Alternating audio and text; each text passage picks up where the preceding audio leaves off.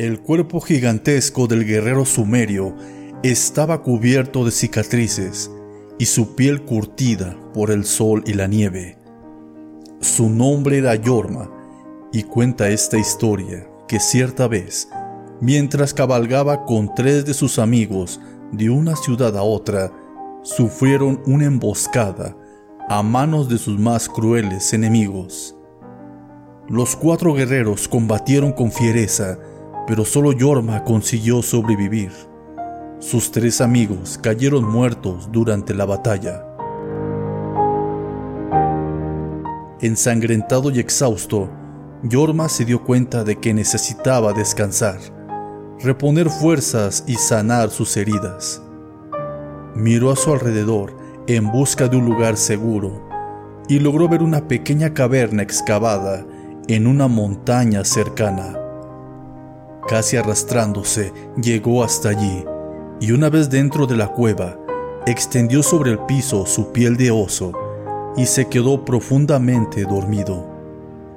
Horas o días después, lo despertó el hambre.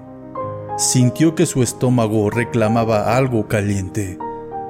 Todavía dolorido, Yorma decidió salir a juntar algunas ramas y troncos secos para prender un pequeño fuego en su guarida transitoria y comer así un poco de la carne que llevaba consigo. Cuando la luz de las llamas iluminó el interior del refugio, el guerrero no podía creer lo que veía.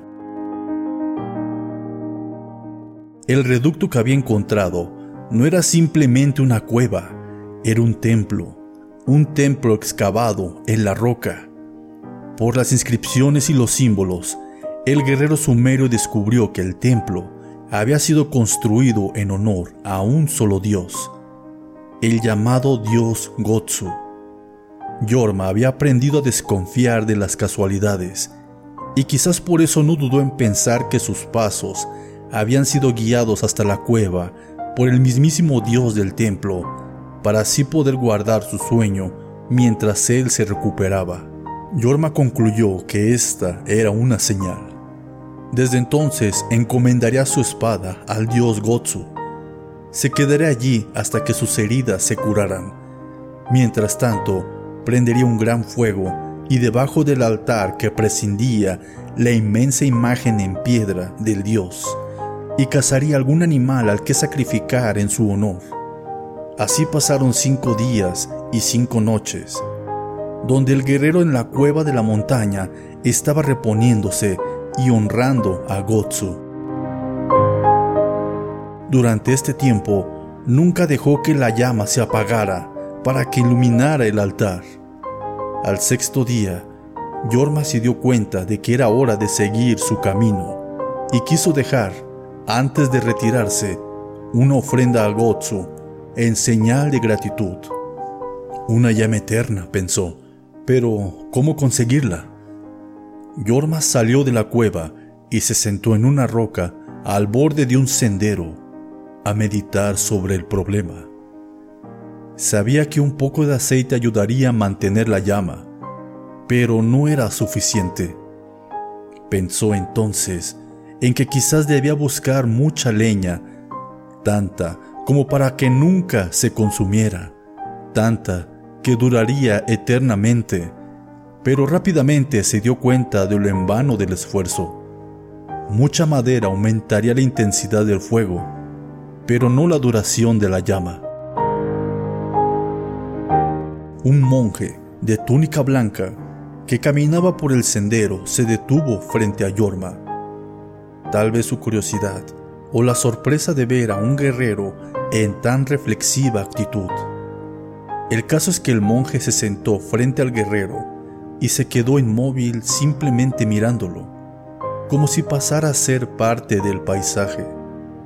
Algunas horas después, cuando el sol ya caía, Yorma todavía seguía pensando. Lo ocupaba tanto su problema que no se sorprendió demasiado cuando el monje le habló. ¿Qué te pasa, guerrero? Pareces preocupado. ¿Puedo ayudarte? No lo creo, dijo el guerrero. Esta cueva, mi señor, es el templo del dios Gotsu. a quien hace cinco lunas he consagrado como mi protector, el destinatario de mis oraciones, el objeto último de mi lucha. Pronto deberé partir y quisiera honrarlo eternamente, pero no sé cómo conseguir que la llama que he encendido dure para siempre. El monje meneó la cabeza y como si hubiera adivinado el camino que había recorrido el pensamiento del guerrero, éste le dijo, Para que la llama sea eterna, necesitarás algo más que madera y aceite. ¿Qué cosa? se apuró a preguntar Yorma. ¿Qué más necesito? Magia, dijo el monje secamente. Pero yo no soy mago, ni sé magia. Solo la magia puede conseguir que algo sea eterno. Yo quiero que la llama sea eterna, dijo el guerrero, y siguió. Si consigo la magia, ¿me puedes asegurar que la llama para Gotsu será eterna? ¿Asegurar?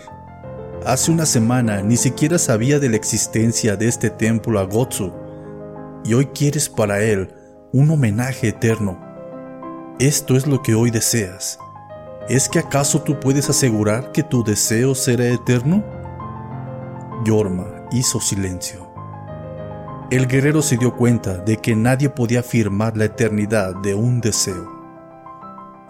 El monje volvió a menear la cabeza y se puso de pie. Se acercó a Yorma y apoyándole la mano abierta en el pecho, le dijo, Te diré un secreto. La magia solo dura mientras persiste el deseo.